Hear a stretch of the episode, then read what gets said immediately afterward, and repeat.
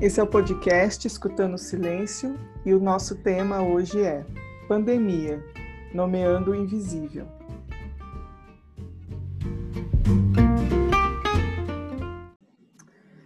E aí, Raíssa, hoje nós vamos falar sobre pandemia, é, hum. não só sobre a pandemia né, em si, mas a gente vai tentar trazer uma, um novo olhar, talvez, sobre tudo e também sobre as nossas reflexões, né, que a gente tem conversado sobre. É, como sempre, a gente dando nosso pitaco sobre os assuntos e convidando vocês a refletirem conosco, participarem dessas, desses nossos devaneios aqui e tentar entender um pouquinho do que está acontecendo e ampliar, né, também.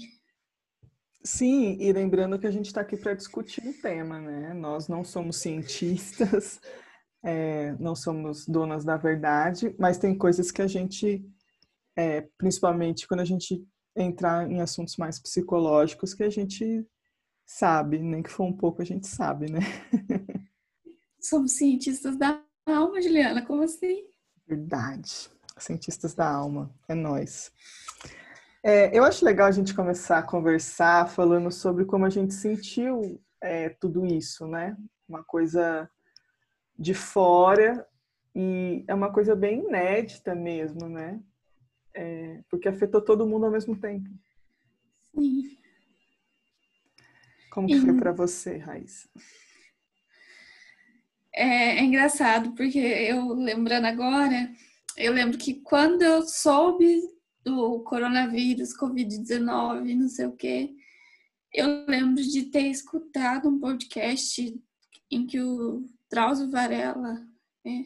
Uhum. Acho que uhum. ele dava uma entrevista falando que, olha, não precisa se preocupar tanto, vamos com calma, né, tal. E daí eu lembro que eu tinha uma, eu tenho uma tia que é enfermeira.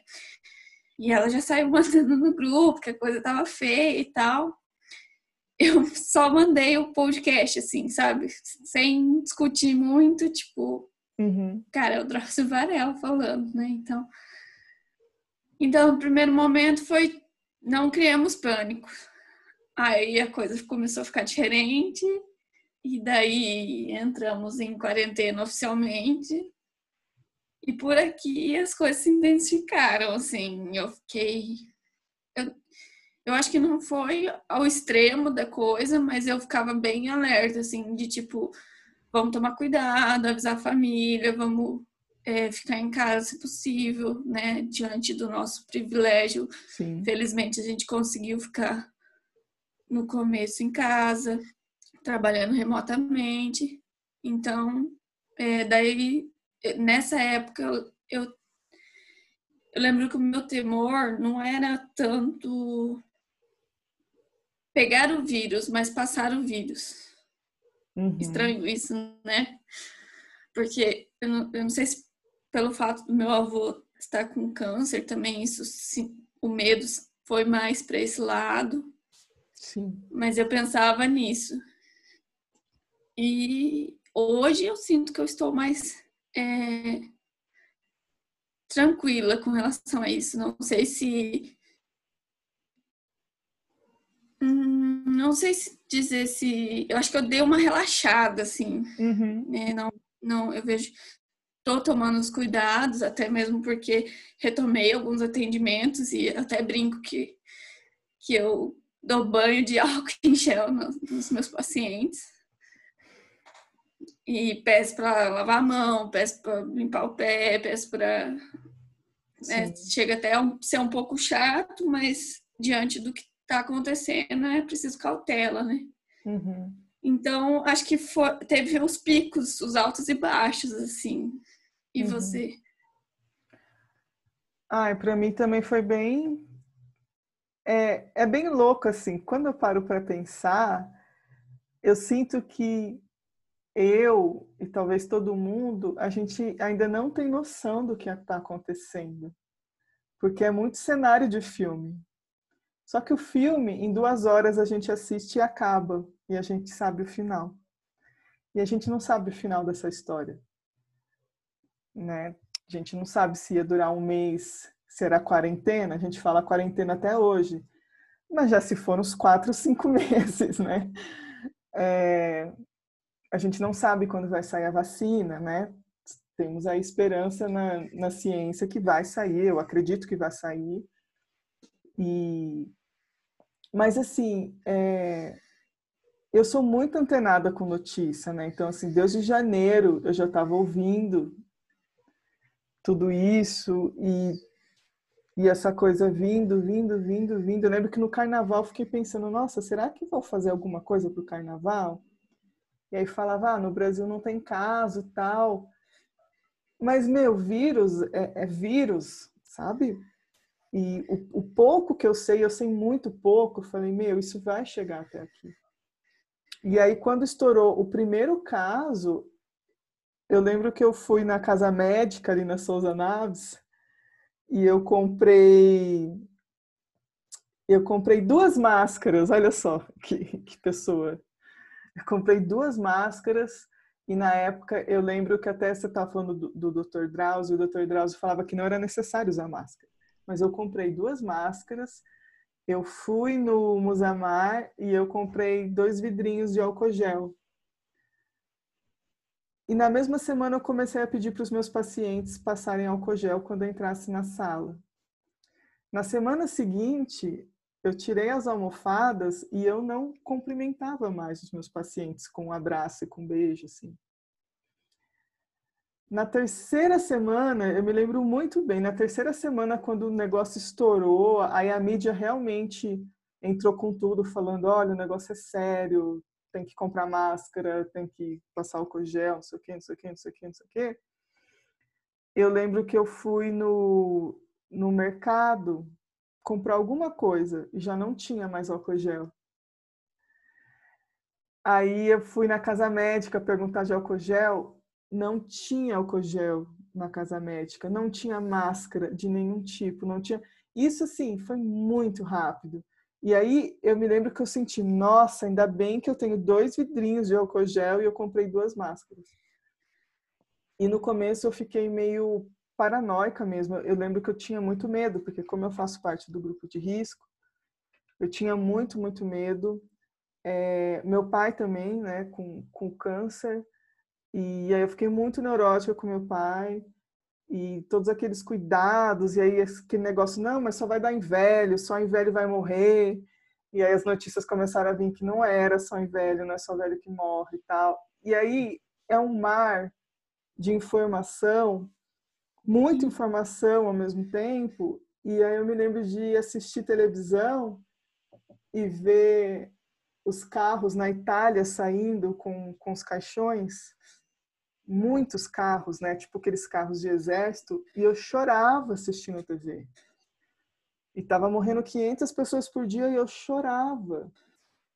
E agora que morreram 100 mil pessoas no Brasil, eu não consigo me comover e eu me é sinto muito mal isso. e eu me sinto muito culpada. E as pessoas, assim, realmente voltando ao normal. É, e a gente sabe que tem a questão da economia, a gente sabe que as pessoas precisam trabalhar, nós mesmos, né? A gente precisa trabalhar.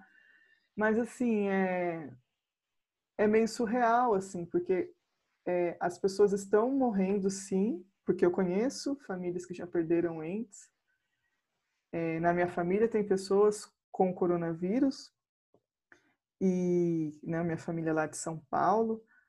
Mas assim, o, o que eu acho mais mais louco é é pessoas ou desvalorizar ou não acreditar tanto, porque está acontecendo de alguma forma, isso está acontecendo, né? É um vírus letal, é um vírus que mata.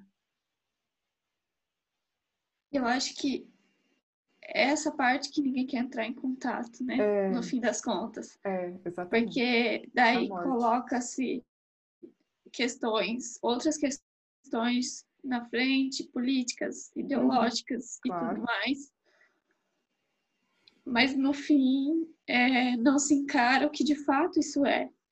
Eu lembro que foi muito engraçado uma vez meu pai me visitar e questionando, assim, é, tirando sarro que, que não era nada, e não era tudo isso, não precisava disso tudo. E daí tá, só que a minha avó mora em outra cidade, e até mesmo por isso que ele veio pra cá pra me ver. Daí eu falei, você vai ver a avó? Ele falou, vou, mas eu vou ficar no portão, não vou nem chegar perto. Uhum. Daí, tipo, como assim? Sabe? Uma contradição de segundos, assim. Eu não acredito, Entendi. mas a minha mãe, a minha mãe vai ficar lá na casa dela e eu não vou entrar em contato com ela. Uhum. Então, eu acho que, que no fim é esse medo, essa negação, né? É melhor eu negar do que entrar em contato. É melhor é uma, eu fingir é uma que não é negação, nada. É uma negação geral, assim, né? Eu tô vendo aqui em Londrina, é, tá tudo abrindo, as casas noturnas abrindo e e eu fico triste, assim, porque, meu, realmente, você pode não ser do grupo de risco e tudo mais, mas você pode passar, né, para outras pessoas. E, e é muito foda, assim, você não. É, uma falta de empatia mesmo, né? E, e isso me preocupa bastante, assim, atualmente. É, o, o, coronavírus ele está tirando não só a vida das pessoas, eu entendo a questão da economia, eu fui afetada pela economia, eu fechei a minha clínica, mas o que importa é eu estar tá viva de alguma maneira, né? É, a minha clínica, é, muitos pacientes foram embora porque também tiveram muitos problemas financeiros e está todo mundo sendo afetado, mas o importante é a gente ter consciência do que está acontecendo. É ter consciência e lidar com isso, né? E não negar, e não expulsar, que eu acho que, que é o que está todo mundo fazendo. E, e entender, né? O que, que de fato isso tudo nos causa? Como que, é, que eu acho que a grande questão que, que eclodiu também, como que a gente vai se reinventar nesse novo cenário? Muita uhum. coisa se transformou, né? Uhum. Sim. E, e eu acho que veio para destruir essa nossa fantasia de de sobrevivência, de invencíveis, de apesar do avanço da ciência, tem um vírus que é invisível que a gente não vê, uhum. né? E o episódio, eu acho que a escolha do nome do episódio de hoje é, é exatamente para nomear essa tudo isso que vem trazendo, para que a gente consiga acolher também, né? Somos Sim. mortais, no fim das contas. E, e quando a gente estava conversando para gravar esse podcast, é, eu até falei para Raíssa, né, que Raíssa falou, Juliana, mas tá tudo normal, para várias pessoas tá tudo normal, tá todo mundo na rua e, e tal. E, e aí eu acho importante dizer aqui, né, já que vai ficar gravado, que isso é um fenômeno muito comum muito comum.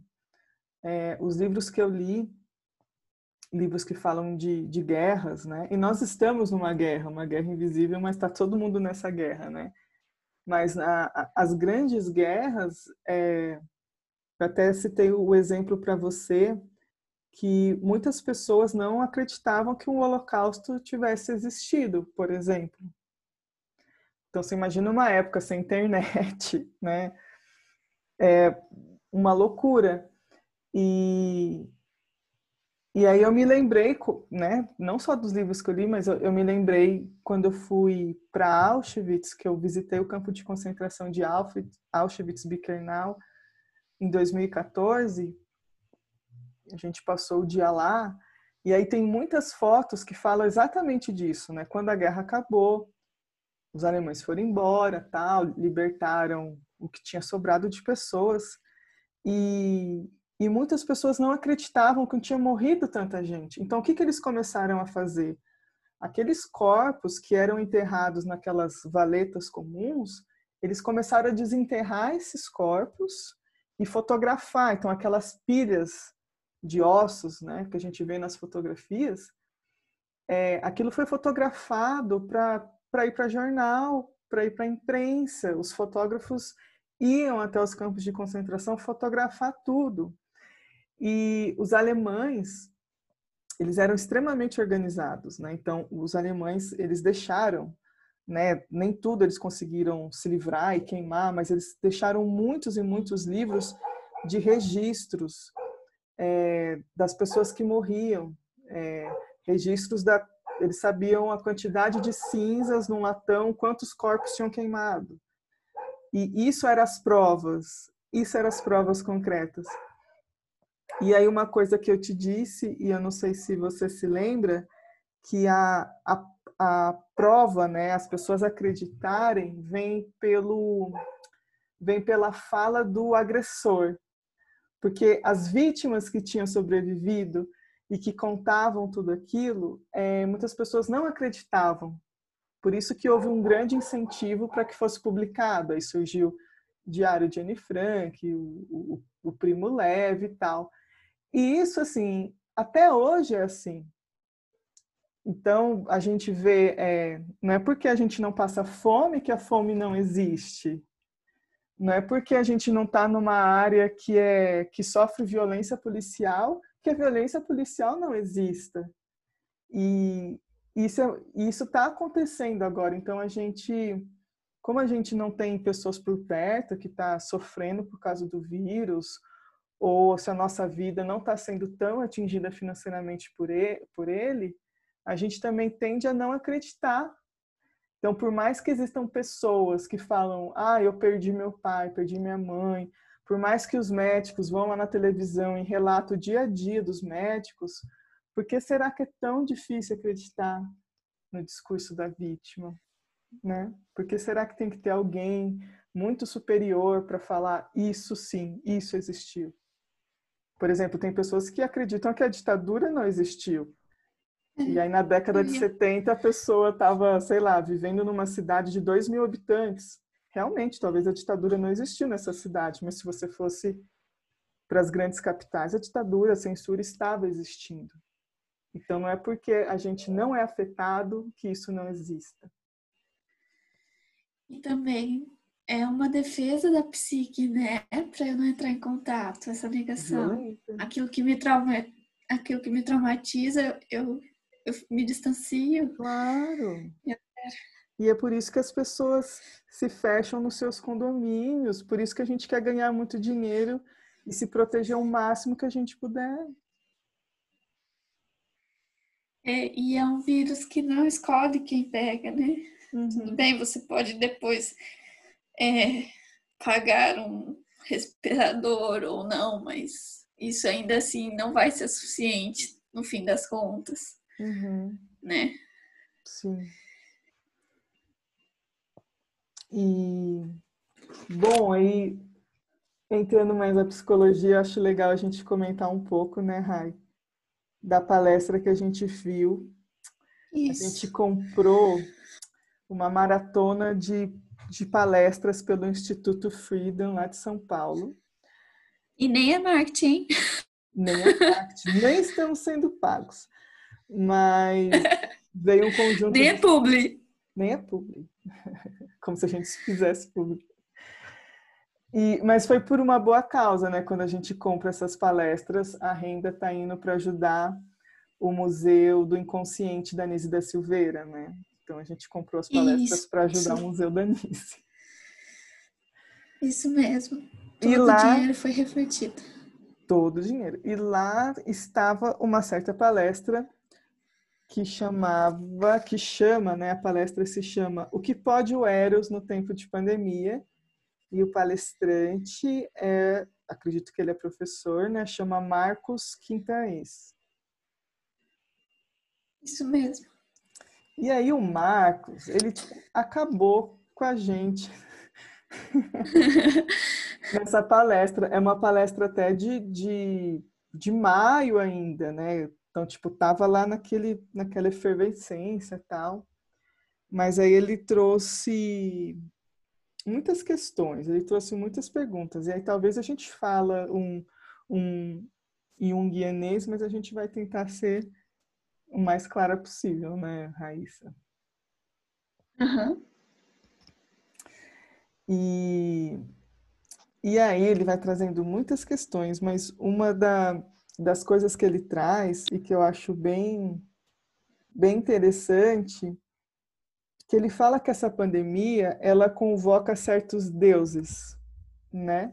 Quais são os deuses que se movem na pandemia? Quais são as imagens que a pandemia traz?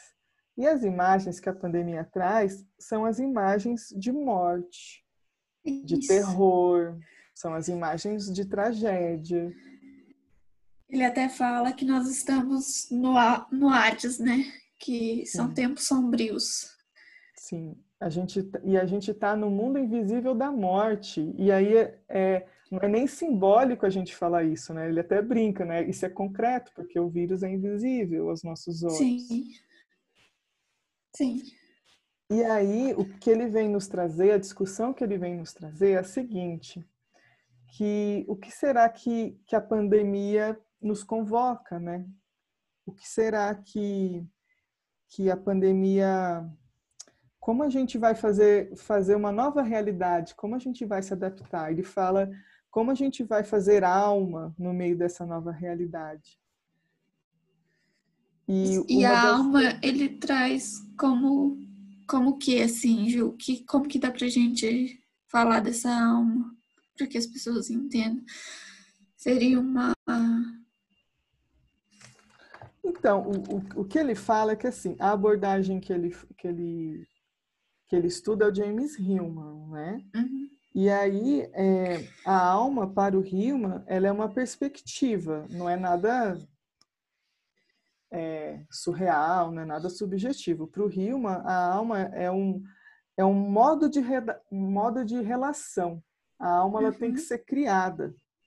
Então, fazer alma é como a gente está fazendo essas novas relações, como a gente está fazendo essa nova alma. Então, como a gente está lidando com essa nova realidade, como, como estão as nossas relações nessa nova realidade que se impôs a todo mundo. Sim.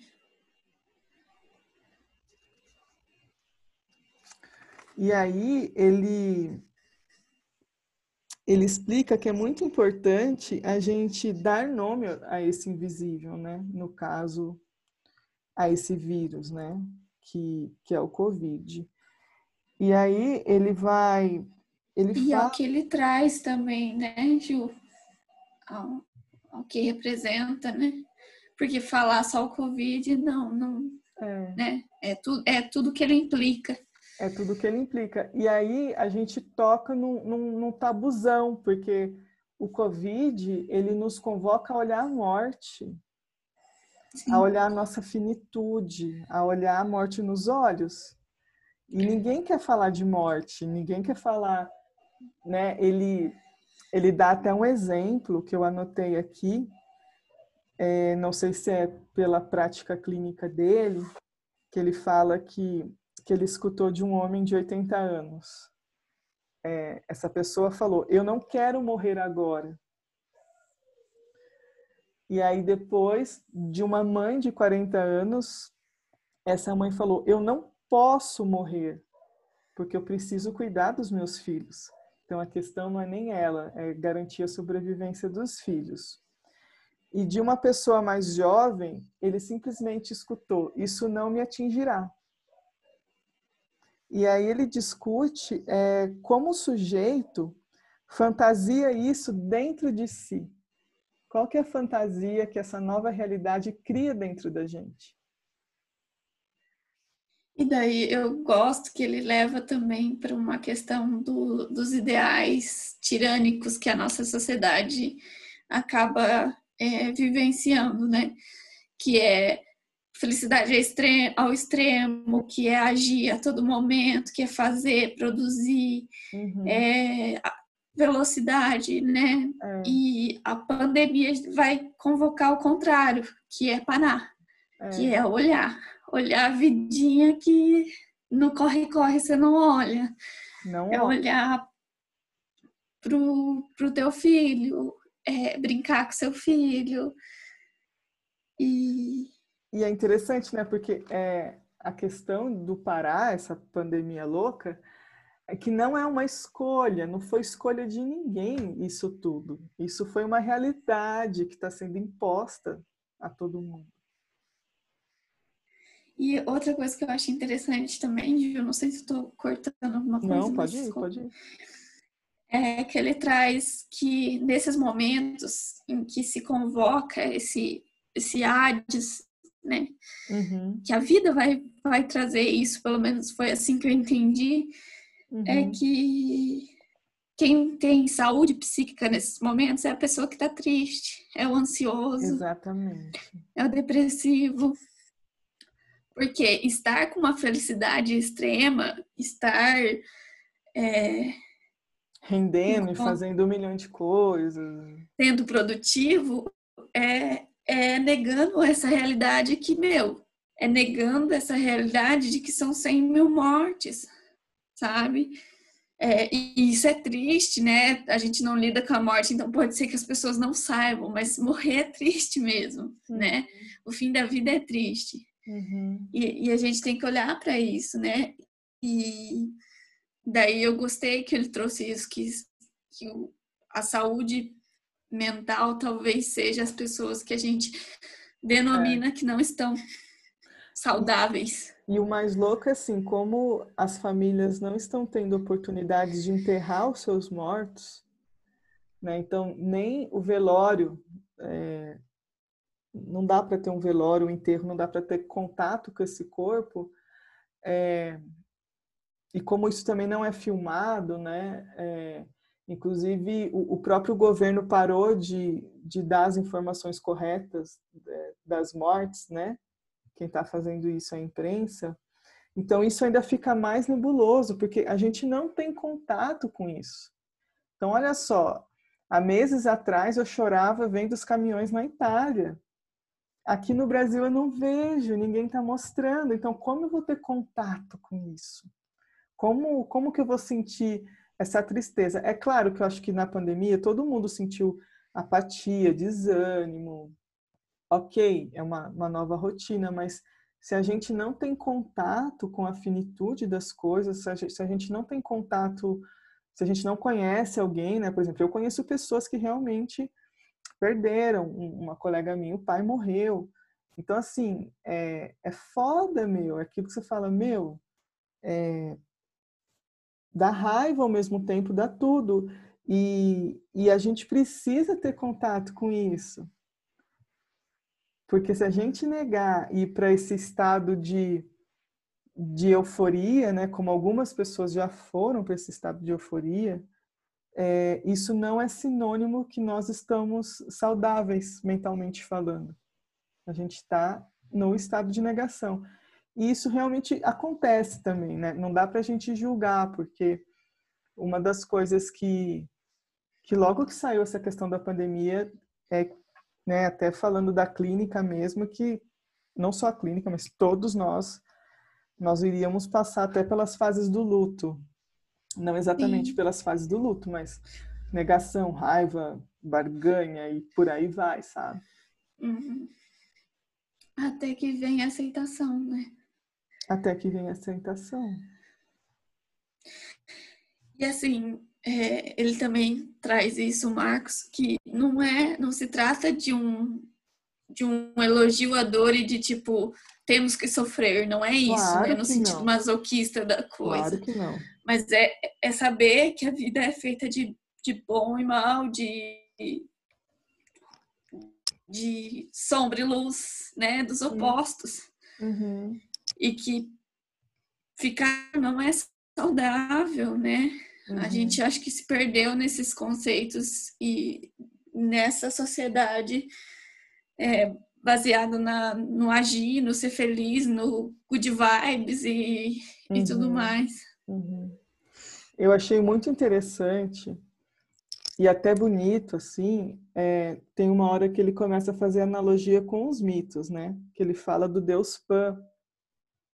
E aí, para quem não sabe, o deus Pan é o deus dos bosques, das cavernas, é a figura dele é um bode, é uma coisa muito asquerosa. E o Pan, ele sempre está em busca de estuprar as ninfas. É, é muito violento. É, ele é o estuprador.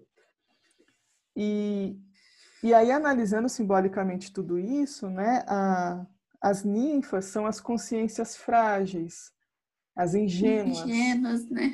Isso. E, e aí ele fala que a pandemia, né, fazendo essa relação com Deus Pan, né, a pandemia, ela nos estuprou. Ela nos estuprou a todos Sim. nós. Ela, ela rasga o nosso narcisismo que ele fala. Sim. E esse corpo narcísico que nada sofre, né? Essa, essa crença de que somos invencíveis. As nossas consciências foram estupradas totalmente, isso é simbolicamente falando, tá, gente? E aí ele fala isso que você está falando, Raíssa, ele fala da fragilidade do corpo, que nem a ciência nos salvará, mas que nem toda ciência pode nos proteger. Então, vem a morte vem nos mostrar a nossa finitude. Então, é um corpo que agora tem que ser tampado, é um corpo que tem que ser cuidado, é um corpo que tem que ser lavado. E assim, nem o capital nos salva, né? Não. Porque isso. E, a, e a, ele fala isso também que a pandemia é uma pedra no, no pé do capital, né? Que Sim. essa essa produção em massa agora precisa parar, pausar, né? Uhum. E é interessante porque é, volta a gente discutir qual que é o conceito de saúde, né? É, e saúde, assim, em várias esferas, não só a saúde do nosso corpo, mas o nosso próprio sistema de saúde no, no nosso país é, é tudo, né? Então, assim, e, e a pandemia e toda essa situação, né? Principalmente essa, essa situação até de solitude um pouco em casa está é, tá transformando a vida de muitas pessoas, porque as pessoas estão pensando, será que essa é a vida que eu quero? Tem gente que nem quer que acabe, porque está adorando ficar em casa, porque trabalhava tanto, que quer continuar em casa, que quer transformar. Eu era uma pessoa assim, prazer, eu mesma. Para mim, a pandemia teve um lado positivo, assim, se é que dá para nomear assim, mas é, é, e eu brinco com brinco não, falo sério, mas brincando, mas de que ela me fez enxergar que dava para ficar sem muitas coisas, né? Sim. Que dava para para ir em busca do que eu realmente queria, né? Sim. Sim. E daí você estava falando do corpo, a pandemia nos, nos traz o corpo real, né? Porque real. o corpo real adoece. O corpo real ele adoece, ele tem tristeza, ele tem alegria, ele vai ter dias que ele vai acordar querendo se esticar, se dançar, se remexer. Tem uhum. dias que ele uhum. vai querer ficar quietinho. Uhum. Uhum. E tá tudo bem, né? Sim. E aí eu acho interessante que ele fala que todos nós somos pan e todos nós somos ninfas. E aí isso me deu um nó na cabeça. Que eu falei, nossa, realmente tem nós temos parte que nós nos agredimos, sendo trabalhando Sim. demais, sendo nos exigindo demais, psicologicamente falando, sendo nos culpando demais e tem aquela parte nossa que é extremamente frágil.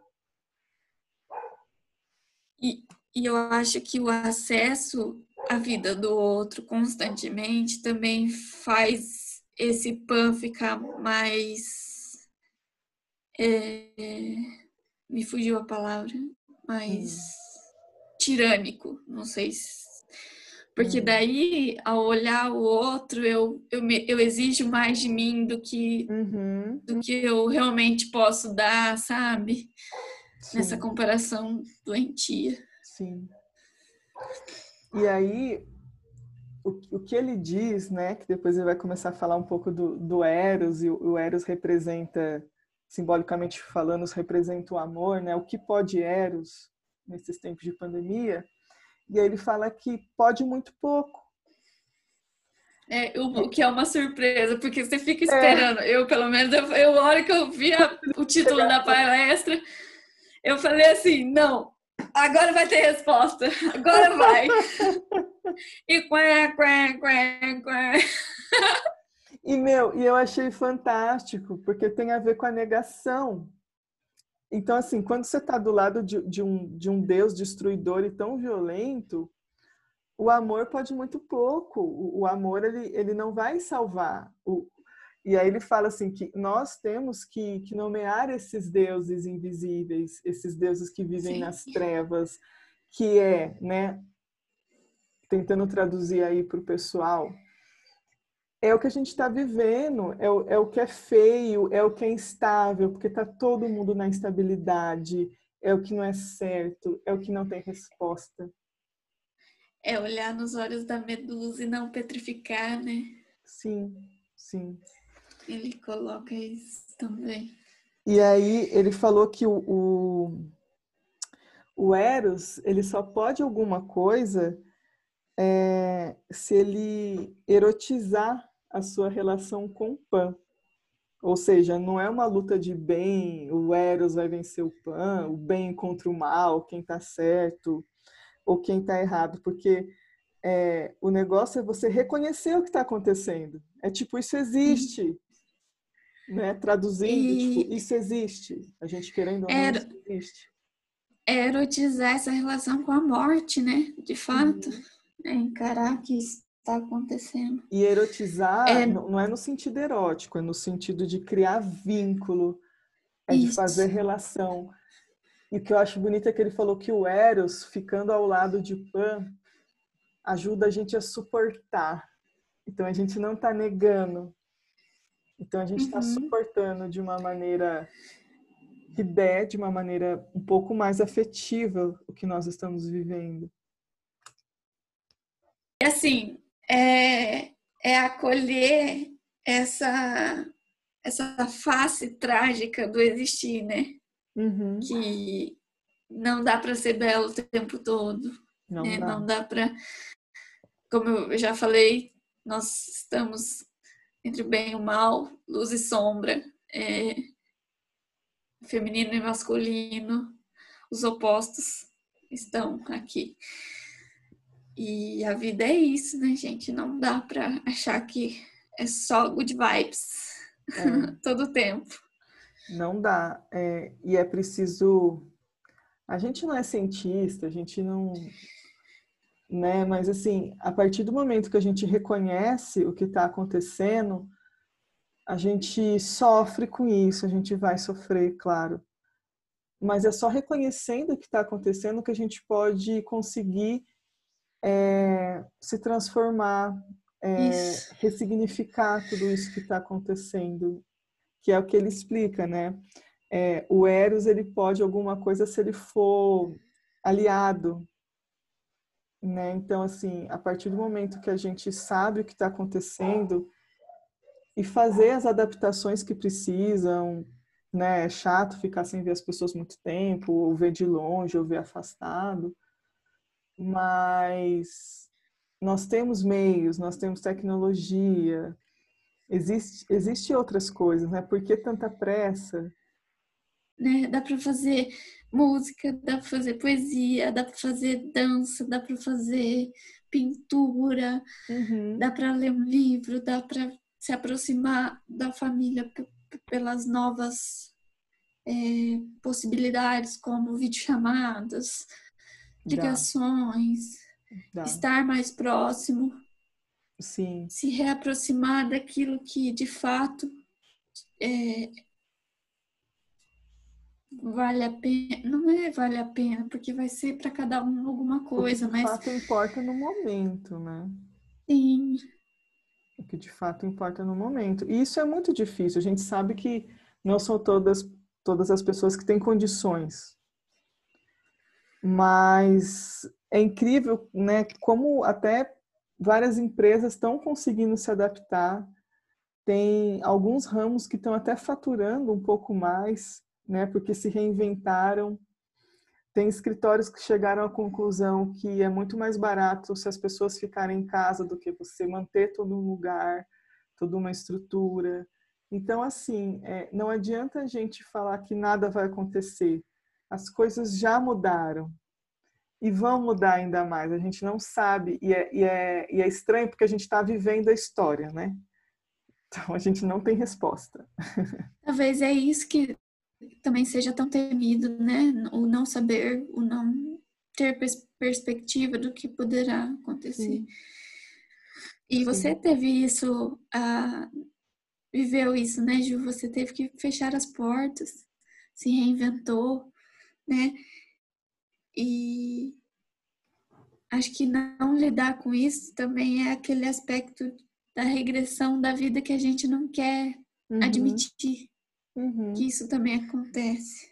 Sim, com certeza, com certeza não não é fácil, né? É, a gente ficar em casa o tempo todo. Imagina a minha casa, eu, eu trouxe os móveis da clínica para casa, meu meio que não coube, tem coisa no quintal que tem lençol em cima, entendeu? Essa é a, é a realidade, assim. E eu não tenho resposta, eu não posso nem falar para você, ah, eu vou reabrir a clínica. Não, eu não vou reabrir a clínica. Eu não sei quando isso vai acontecer. Pode acontecer daqui seis meses, pode acontecer daqui a um ano. Então eu não posso nem afirmar nada.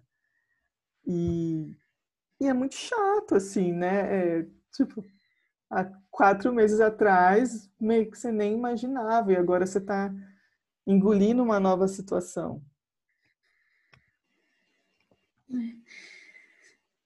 Outro, outra coisa que dá para ser nomeada aqui também é a questão do arquétipo do curador ferido, né? Que vai ser essa capacidade de suportar uhum. e enfrentar os desafios, né? Sim. né? O suportar a ferida. Sim. E não somos deuses no fim das contas. Somos não humanos. Somos deuses. Demasiadamente humanos. Não somos. E, e é interessante porque eu, eu acho que essa pandemia aflorou muita coisa e aflorou ainda mais, escancarou ainda mais as desigualdades sociais que a gente vive atualmente, né? Então, por exemplo, eu e você, a gente pode se dar o luxo de estar trabalhando em casa, se a gente quiser ou atendendo com os devidos cuidados. A gente pode se dar o luxo, mas tem pessoas que que não, né? E aí entra todo um, um sistema que a gente observa que não funciona e não está funcionando. A gente sabe, por exemplo, que o ensino público não está legal porque tem pessoas que não têm computador, os professores estão todos perdidos, né? Eu sou casada com um professor e é, ele não dá aula na rede pública, mas a rede particular também ficou muito tempo. Meu Deus, como a gente vai se adaptar? Como que a gente vai fazer? E, e, e é muito difícil, assim. Então, assim, quem tem condição, tá, é legal, a gente se adaptou, mas quem não tem condição para se adaptar, a situação pode até ter piorado. Então, é legal, assim, como tem pessoas também se mobilizando para isso, sabe? Meio que a gente saindo do nosso mundinho fechadinho e talvez pensando no outro, falando assim: meu, será que será que eu posso fazer uma máscara a mais e ver se alguém quer? É, coisas simples assim, mas assim, essa pandemia eu acho que convoca a gente também a, a olhar o outro. É isso que eu ia falar. Ele também diz que considerar o outro também vai fazer parte da individuação, né? Individuação que que esse respeito, alteridade deve existir em prol de, é. da transformação. E assim, meu, começou esse negócio de pandemia, eu fiquei muito puta. Que falava assim, ai, ah, só velho vai morrer. Eu falei, mano, como assim? Quer dizer que, ai, ok, então tá tudo, tá tudo legal, só velho vai morrer? Mas uma pessoa de 60 anos não é uma pessoa velha. E aí a gente estava aceitando esse discurso, gente, tá tudo bem, né? Não é comigo, é com o coleguinha ali da casa do lado, então não vão me importar. É uma coisa feia mesmo, né? É, é outro fato de que não a terceira idade já não uhum. não é vista como com bons olhos porque perde essa produção, né? Perde uhum. essa capacidade de, uhum. de produzir que tanto nos é exigida. É. E a gente entra na questão assim, não serve mais. Sim. Né? É, é muito feio. Sim. Você acha que, para encerrar, uma hum. pergunta, eu gosto de perguntas polêmicas. Eu ah, faço. Vem a Raíssa. Você acha que as pessoas vão se transformar ao fim dessa pandemia? Olha, Raíssa, eu acho que está todo mundo se transformando. Tem gente que para melhor, tem gente que talvez para pior. É. Porque tem umas coisas que a gente observa e fala: eita, que coisa estranha que está acontecendo aqui, né? Frases que a gente escuta. Então, assim, é, eu sou das trevas, né, Raíssa? Eu não sou uma pessoa muito positiva na vida, sou meio pistola. Então, assim. Adoro. Eu, eu não acredito que vai ser tudo um mar de rosas, não. Eu acho que tem, em certas pessoas, está até aflorando mais o egoísmo, a arrogância. Sim. Mas que ela tá mudando, ela tá mudando todo mundo sim, tá todo mundo no mesmo barco. Essa frase é um pouco polêmica, né? Tá e não tá, né? É, sim. Uns estão com iate, é. outros estão com barco É, Muito bem, bom. Bem, bom Boa. deixar claro isso. Boa observação. Boa observação. Então tá bom, Juliana. Então tá bom. Foi mais um. então, pessoal, encerramos mais um episódio por aqui. É, cada comentário, sugestão é sempre bem-vinda. Comentem lá e no Instagram. Foi... Isso, nos deem feedbacks. Então tá, vamos encerrando aqui, agradecendo a você que conseguiu nos ouvir até o momento. E é isso, gente. Tchau, tchau. Tchau, tchau.